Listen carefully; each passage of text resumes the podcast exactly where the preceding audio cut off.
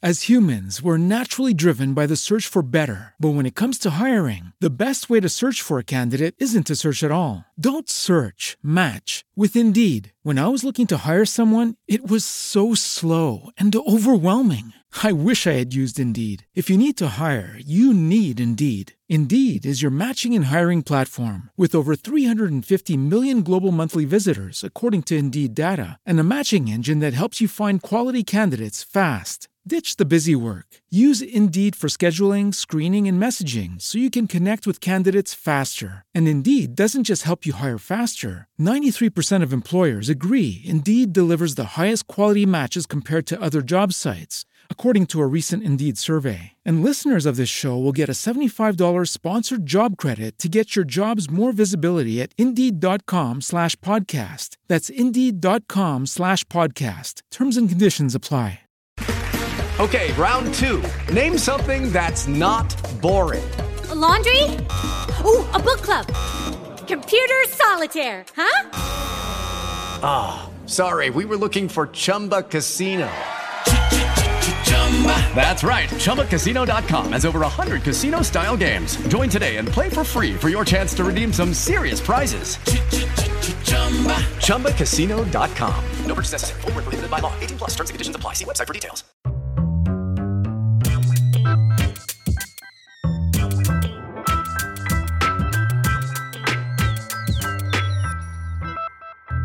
Olá, seja bem-vinda, seja muito bem-vindo ao Capital Natural, que agora também é podcast.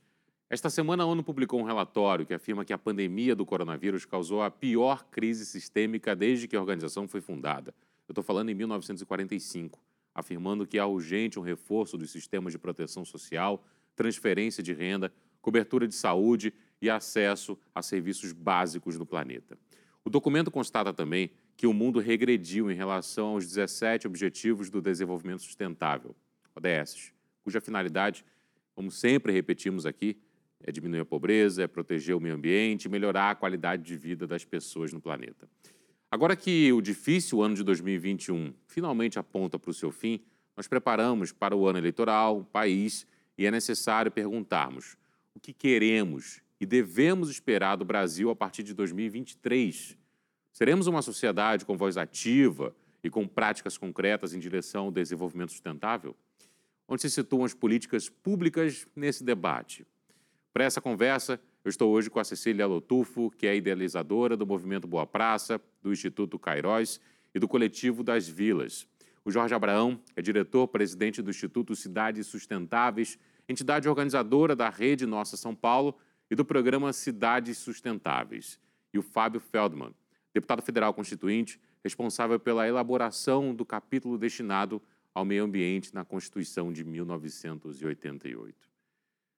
Sejam todos bem-vindos, bem-vinda, Cecília. Muito obrigado por nos atender nesse Capital Natural tão especial para a gente. Eu começo com você, Cecília, perguntando um pouco como é o seu envolvimento com o coletivo das vilas, como é que foi o seu envolvimento e de imersão na cidade de São Paulo e até também o E-Coletivo, a candidatura para a Câmara dos Vereadores em 2020. Tudo bom? Muito prazer estar aqui com vocês. É, contar um pouquinho do nosso processo e muito bom falar sobre esse tema, porque é um tema mais do que nunca fundamental. Né? Uh, a gente, eu falo sempre a gente porque somos coletivos e acreditamos na coletividade. Então, eu estou aqui sempre representando um grupo grande de pessoas que ativam junto um território, né? E a partir desse território ativam junto uma ideia de, de cidade, de mundo e de transformação social. Né? Uh, no bairro, a gente tem um, um início de processo que vem a partir de um sonho comum. Né? No nosso caso, o sonho comum é a criação de um ecobairro urbano. Né? É claro que é, uma, é um sonho utópico, porque a ideia de ecobairro dentro de uma cidade consolidada é, é algo muito complicado, até que impossível, né? Mas enquanto norte é muito bom, porque isso movimenta a gente em nome de algo comum, né? Então a gente acredita muito um no outro, a gente a caminha de mãos dadas e a gente atua nesse sentido, Né? Então, a gente vem fazendo uma, uma, série de ações locais, de experimentos, e, e muitos de política pública, né? como costeiras, que agora né, é, virou uma lei, ou mesmo o nosso jardim de chuva, que foi o primeiro jardim de chuva urbano, que também virou lei, ou mesmo as ações nas praças, que virou lei, como gestão participativa de praça. Então, a gente vem atuando localmente, mas sempre com um olhar amplo, no sentido de pensar como que isso pode reverberar é, para a cidade, para o país, para o mundo. E aí, você fez, teve uma experiência também na candidatura em 2020. Vou voltar um pouquinho no tempo para 1988 e aí introduzir o Fábio na nossa conversa. O Fábio, deputado federal constituinte, teve um importante movimento dentro do meio ambiente naquela Constituição de 1988. Mas, o Fábio, sua formação é na administração. Como é que a administração virou uma pauta ambiental para você? E como é que aquele Brasil de 88 imaginava o Brasil de 2021? Bom, primeiro, eu sou advogado e sou administrador. Eu fiz as duas faculdades juntos. Acho que a, o processo da Constituinte foi muito rico e eu diria muito generoso. Quer dizer, nós saímos de um regime autoritário para o regime democrático escrevemos uma Constituição que não é perfeita, mas que, como eu disse, eu acho que ela foi generosa. Ela introduziu o Brasil, de certa maneira, no século XXI eu falo do século XXI porque, se nós lermos a Constituição com cuidado, nós vamos ver que, pela primeira vez na história do Brasil, você tem um capítulo para o meio ambiente, você tem um capítulo para os índios, você trata bem da questão da saúde, educação. Saúde, o Jorge conhece bem, quer dizer, foi a Constituição de 88 que criou o Sistema Único de Saúde, que não existia e que eu sempre comento isso. Imagina, vocês, vamos imaginar o Brasil sem um sistema único de saúde na pandemia, não é isso? Então, eu acho que foi um período rico, eu acho que a Constituição foi visionária, e nós estamos, na verdade, hoje testando o Brasil em termos de democracia, dos princípios que estão na Constituição.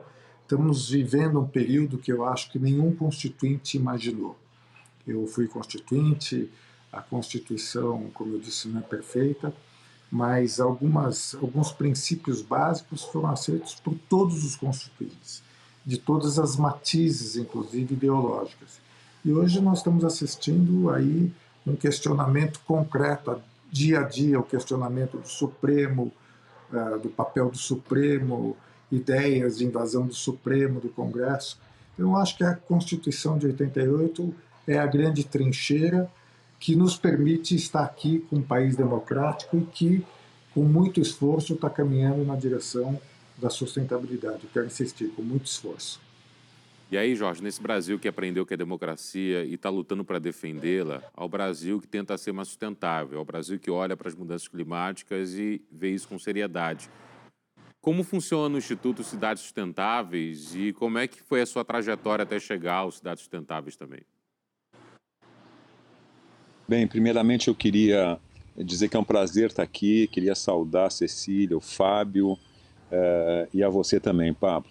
É, é, eu, eu, o Instituto Cidades Sustentáveis, ele atua tentando estimular as cidades a avançarem uh, em tornarem-se sustentáveis, não é?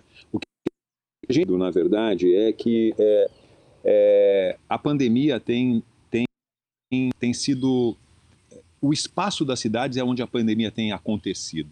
Nove em cada dez mortes por Covid ocorrem nas cidades. É, é, nesse espaço onde estão ocorrendo os maiores sofrimentos em relação à pandemia. Mas será nesse espaço também que nós vamos construir a superação desse momento que a gente está vivendo. E com isso eu diria que a política é fundamental para isso. Nós estamos vendo que a política para o bem e para o mal que está encaminhando soluções na pandemia. Né? Nós estamos tendo algumas ações de governadores, de prefeitos, que remediam, na verdade, problemas gerados por uma falta de articulação, por exemplo, do governo federal. E isso tem sido importante. Você consegue ver diferentes modos, mas é a política quem está transformando em escala esse processo. Quando você iniciou o programa, é, é, Pablo, você colocou dos desafios que nós temos pela frente. E eu diria que eu entendo que as cidades é um espaço fundamental, que a política é chave, mas que, eu, que talvez o grande desafio seja a gente pensar na grande política. E essa grande política, talvez o aprendizado que a gente tem nesse momento é que essa grande política tem que lidar com alguns temas-chave. Ela tem que ter alguns princípios. É, é, seja de que, de que direção for, seja de que partido for, mas seria muito importante assim, equidade, redução das desigualdades no Brasil, é, integração com a natureza, essa questão do enfrentamento à mudança climática e a, aprimoramento da nossa democracia, com a participação e transparência para a sociedade. Então, eu, eu, eu entendo que é, é, essas questões são fundamentais, elas são importantes para o país, mas elas aterrizam nas cidades. E eu acho que os aprendizados que nós estamos tendo é, nessa pandemia, eu acho que é, o grande desafio é nós aproveitarmos isso. O grande desafio é não, não fazermos mais do mesmo, porque senão nós vamos continuar com os riscos que nós já vínhamos antes da pandemia. Vamos marcar aqui essa nossa conversa. Eu vou chamar o Jamil Chad, que é nosso colunista para assuntos internacionais. Ele acompanha bem de perto o que a ONU revela. Ele vive em Genebra, na Suíça, e vai nos falar mais sobre esse relatório que eu falei na abertura do programa, mostrando o mundo pós-pandemia, do impacto que essa crise pode ter para a geração inteira que está chegando agora. O relatório pega o ano de 2019 e compara 2020 e 2021. Vamos ouvir o Jamil. Para a ONU não resta nenhuma dúvida. A crise gerada pela pandemia em 2020 e 2021 foi muito superior ao colapso financeiro de 2008 e 2019, que até então tinha sido a pior crise no sistema capitalista e no sistema internacional desde a Segunda Guerra Mundial. Para a ONU, o que o mundo viveu entre 2020 e 2021 foi justamente o seu momento de maior tensão. O que a ONU teme agora é que a reconstrução no pós-pandemia seja conduzido de uma forma que as desigualdades vão, na verdade, se perpetuar. Alguns estudos, inclusive, que fazem parte desse último relatório da ONU, apontam que 30 anos de avanços sociais foram apagados em apenas um ano e meio de pandemia. Esses dados mostram que, claro, a fome voltou, a pobreza extrema voltou e que os países passaram a ficar extremamente endividados. Essa dívida, em algum momento, terá de ser paga, ou pelos governos, ou pelo corte de investimentos no setor público. O que a ONU alerta neste momento é que o sistema, vivendo a sua pior crise, agora precisa dar uma resposta, acima de tudo, para as populações. A ONU e as instituições internacionais viram os erros que foram registrados em 2008 e 2019, perdão, 2009, quando o resgate foi feito aos bancos e não às populações. Agora, a ONU insiste que a recuperação na Europa, na América do Norte, mas na Ásia, na África ou na América Latina, essas recuperações precisam ter os trabalhadores, acima de tudo, como ponto central, para que, claro, essa recuperação possa ser sustentável e, claro, a desigualdade não seja ampliada como resultado da pandemia. Alguns dados já apontam que sim, o mundo pode ter uma década perdida pela frente, justamente para resgatar o que existia no pré-pandemia. O que a ONU alerta é que esse momento de resgate, de recuperação, terá de acontecer de uma forma diferente, justamente para permitir que as desigualdades não se aprofundem. Mas, o que também a ONU alerta é que a história das vacinas e da distribuição de vacinas pelo mundo é um sinal muito claro de que esse trabalho de distribuição, que esse trabalho de, de uma forma muito clara garantir que a recuperação seja para todos, ela está longe de ser uma realidade. Hoje, nós ainda temos 75% de todas as doses administradas em apenas 10 países no mundo. E segundo a ONU, a vacina, ou a vacinação no caso, é mais um exemplo de como a desigualdade faz parte da história do planeta e que, claro, durante a pandemia se aprofundou. E aí esse relatório, Jorge, trata também sobre como os ODS não estão sendo respeitados. É, na sua opinião, hoje os ODS seguem atualizados ou eles se transformaram em uma utopia para o mundo de hoje? Eu acho, Pablo, que em primeiro lugar é importante reconhecer que os ODS é uma agenda importantíssima. Em raros momentos do mundo, nós tivemos agenda comum, agenda comum para os países. Né? Quando acabou a, a, a, Segunda Guerra, a criação da ONU gerou uma visão única, uma visão de não repetir as guerras, e a ONU foi criada para isso. Agora, em 2015, nós temos essa grande oportunidade de criar uma agenda comum que 190 países dos 200 que existem, que existem assinam. E isso é um raro consenso na humanidade. E por que, que a gente chega nisso? Porque é, existe, existe uma visão de que o modelo de desenvolvimento que nós estamos apostando há décadas, para não dizer há alguns séculos, é, ele é predador e ele vai nos, eles nos geram riscos que, no, que colocam que colocam a vida a nossa vida, digamos assim, a possibilidade da vida dos humanos ser, ser extinta.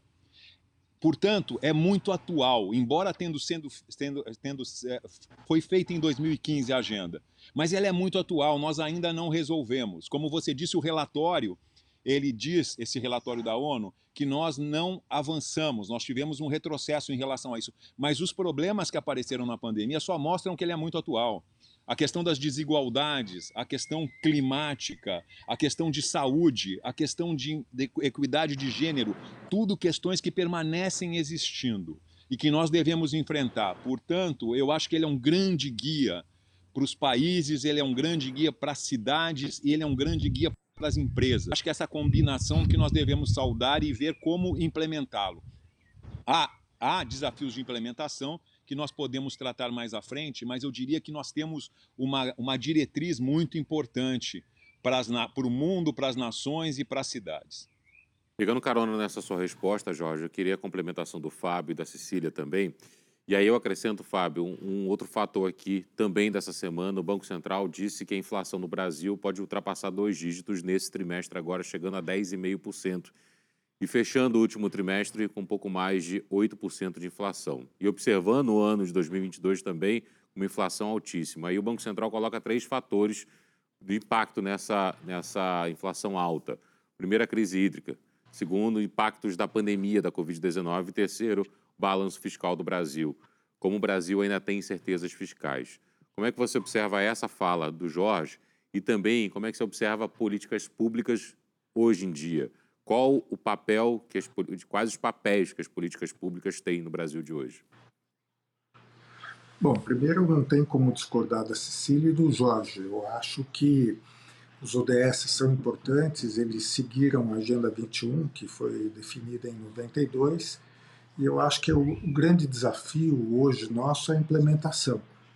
Quer dizer, se nós olharmos o tema que eu tenho me dedicado aí nos últimos 20 anos, que é a mudança do clima, Quer dizer, a cada momento há um relatório da comunidade científica apontando a gravidade do problema e a urgência em tomar medidas. E se nós verificarmos concretamente as ações realizadas pelos países de maneira geral, até pelo setor empresarial, quer dizer, nós temos um déficit de implementação.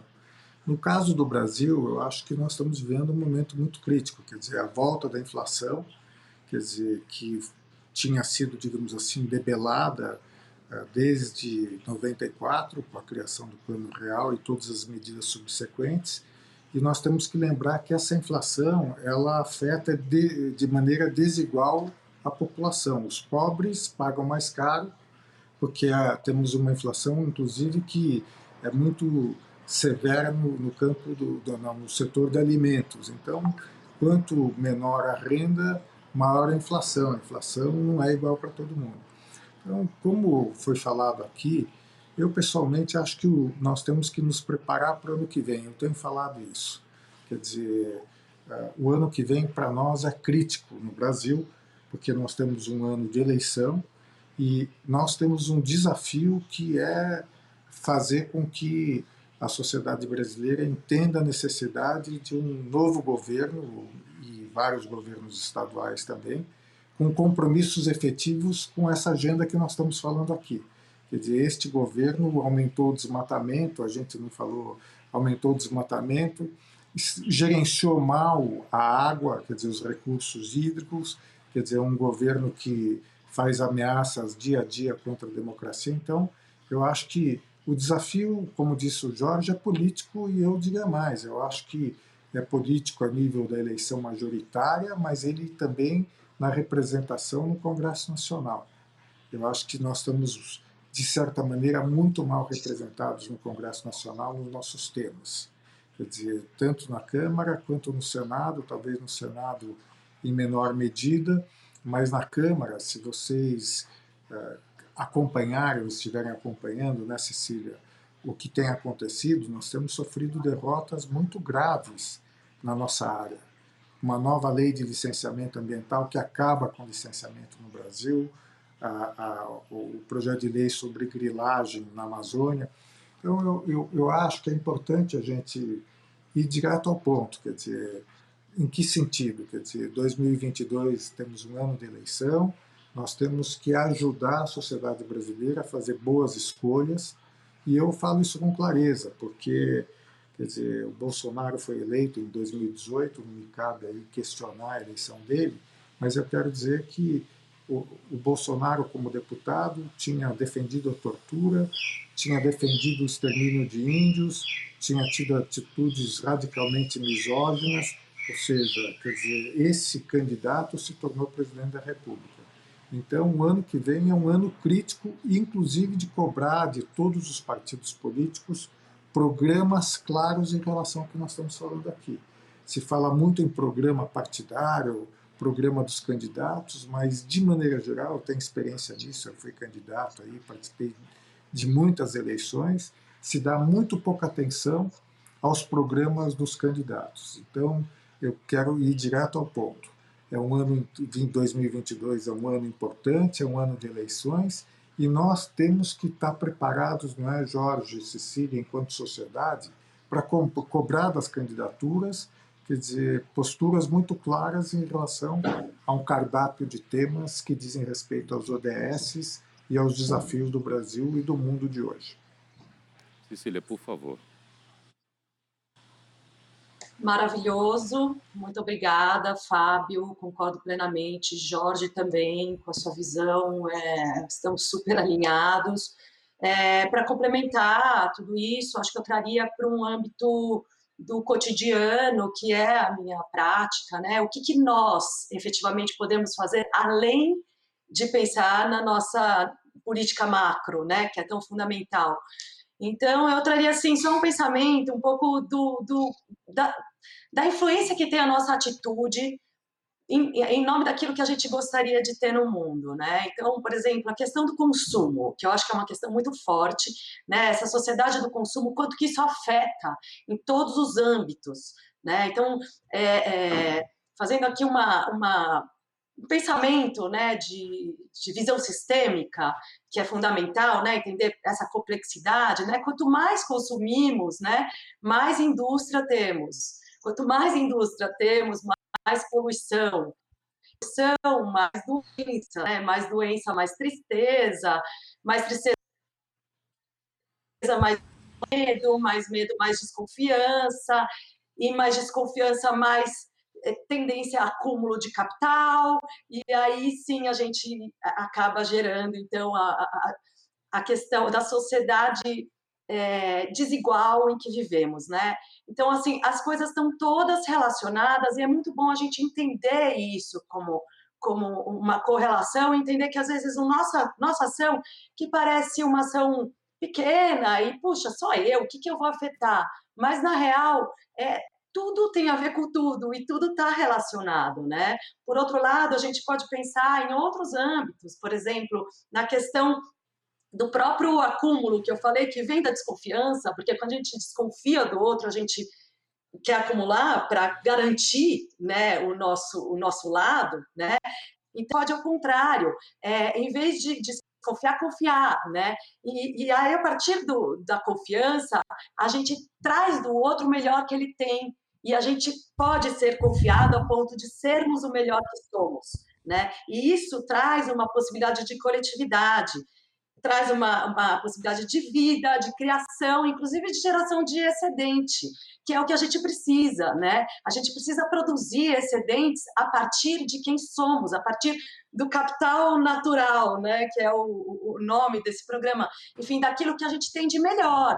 Né? Então, é, é, essa visão também vem para incorporar isso que vocês estão trazendo, que é maravilhoso. Cecília, muito obrigado. A gente precisa fazer a nossa primeira pausa aqui, infelizmente, no programa passar muito rápido. Cecília Lotufo, idealizadora do Movimento Boa Praça, do Instituto Cairóis e do Coletivo das Vilas. Jorge Abraão, diretor-presidente do Instituto Cidades Sustentáveis, entidade organizadora da Rede Nossa São Paulo e do programa Cidades Sustentáveis. E Fábio Feldman, deputado federal constituinte, responsável pela elaboração do capítulo destinado ao meio ambiente na Constituição de 1988. Muito obrigado aos três pela participação nessa primeira, primeira parte do programa Capital Natural sobre o ODS, sobre o impacto que essa pandemia vai ter também nas discussões mais para frente. E temos encontros mais nas próximas semanas para tratarmos mais desses assuntos. Até a próxima.